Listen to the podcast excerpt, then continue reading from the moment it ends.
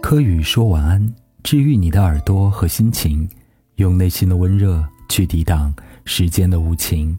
大家晚上好，我是柯宇安。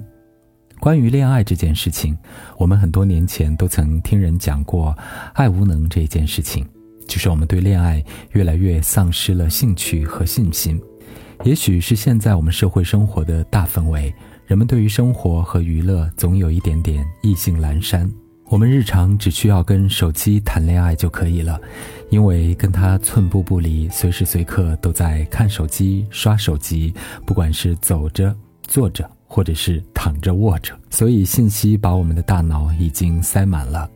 如果我们走在城市的外面，也发现到处都是高楼林立，在城市的每一个区域都有很多新的商场、大型的购物中心，或者叫所谓的商圈。我们的信息是爆炸式的。我们的生活是极大丰富的，而恰恰是这种太过丰盛的生活，让我们丧失了在过往的年代当中，因为一种匮乏而引发的对于事物的好奇心和追逐的欲望。当生活消费把我们的城市生活，把我们人的内心和生活塞满了之后，也许真的没有办法。再给爱人或者是恋爱这件事情腾挪一个位置了。而自从互联网的出现和智能手机的发明，我们也拥有了无数的软件、软体或者是 App。我们在智能手机关于社交这个分类当中的软件已经有很多很多了。按说我们的社交范围变得更大了。在旧的时代，我们曾听说身边有人是透过坐火车认识了自己的恋爱对象，或者是单位的叔叔阿姨、哥哥姐姐介绍，或者是来自父母家庭的相亲活动。而社交 App 出现之后，我们可以在手机游戏当中认识自己的恋爱对象，我们可以通过社交软件的半径和范围去搜索自己感兴趣的人。因为社交 App 的出现，我们的社交范围变得更大了，可以扩展到城市的周遭，扩展到全国和全球的范围中。而同样也是因为这种社交的便捷，以及对很多新奇事物的见怪不怪，我们也反而失去了对于人的一种好奇心。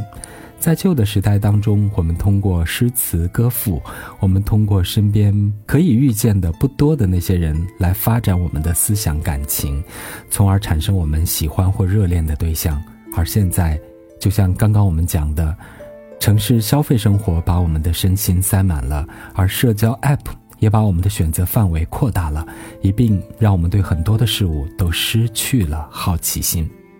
而在当下这个现代社会当中，很多人对于自我的个性都过于执着，执着的认为自己是美的、是好的、是对的、是正确的，而社会的价值观也在不断的强调自我价值要不断的得到提升，于是我们关注自己的内心，关注自己的成长会更多一些。那么在恋爱里面的责任心和这种担当，就会造成一种普遍缺失的现象。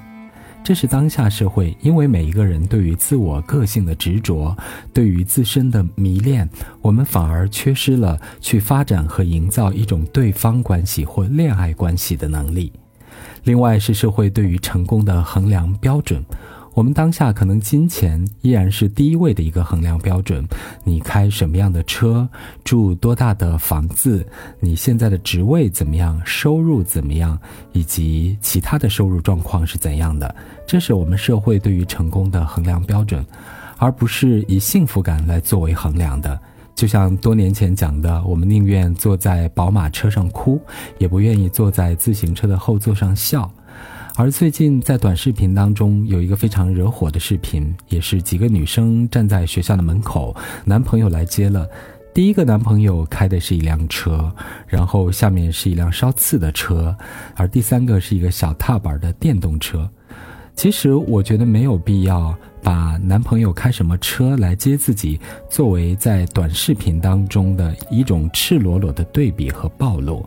因为每一个人的幸福感，只有自己的内心是知道的。我们的幸福感，我们内心快乐的感受，其实并不是用金钱来衡量的。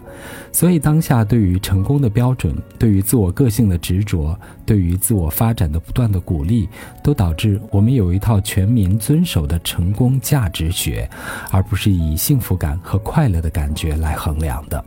所以我们在恋爱找对象的时候，无可避免的就掺杂了很多现实的因素。当然，现实的因素是不得不考量的，比如说你们两个的出身、家庭背景、学识、学历、工作、性格、审美取向、爱好是不是对等，这真的是一个很重要的标准和因素。但是，社会对于成功的衡量标准，不应该只局限在职位、行业或者是金钱。还有当下，我们自然知道。过快的社会生活节奏，还有互联网和智能手机的信息的泛滥，其实人们没有更多的时间或者是空间去营养内心。在没有互联网的时代，我们可能会透过阅读报章、杂志、听音乐、去看演出来营养自己的内心和精神生活。在这个过程当中，我们需要找到一个志同道合的人，我们找到一个跟自己恋爱审美趣味相投机的人，去交往和相处，直到走入婚姻的殿堂。而现在过快的节奏、过多的信息，使得人们生存的空间其实被塞满了。虽然我们拥有了更广阔的世界，我们拥有了更丰富的城市生活，但是其实所有这些因素反而把我们日常的时间和空间这种时空的信息全部塞满了之后，也会导致我们内心的质量太差，而无法互相给予对方浪漫、温暖和幸福的感觉。你说现在的人们为什么不想谈恋爱了？或者是年轻人有社恐，对恋爱也会有一种无能的感受？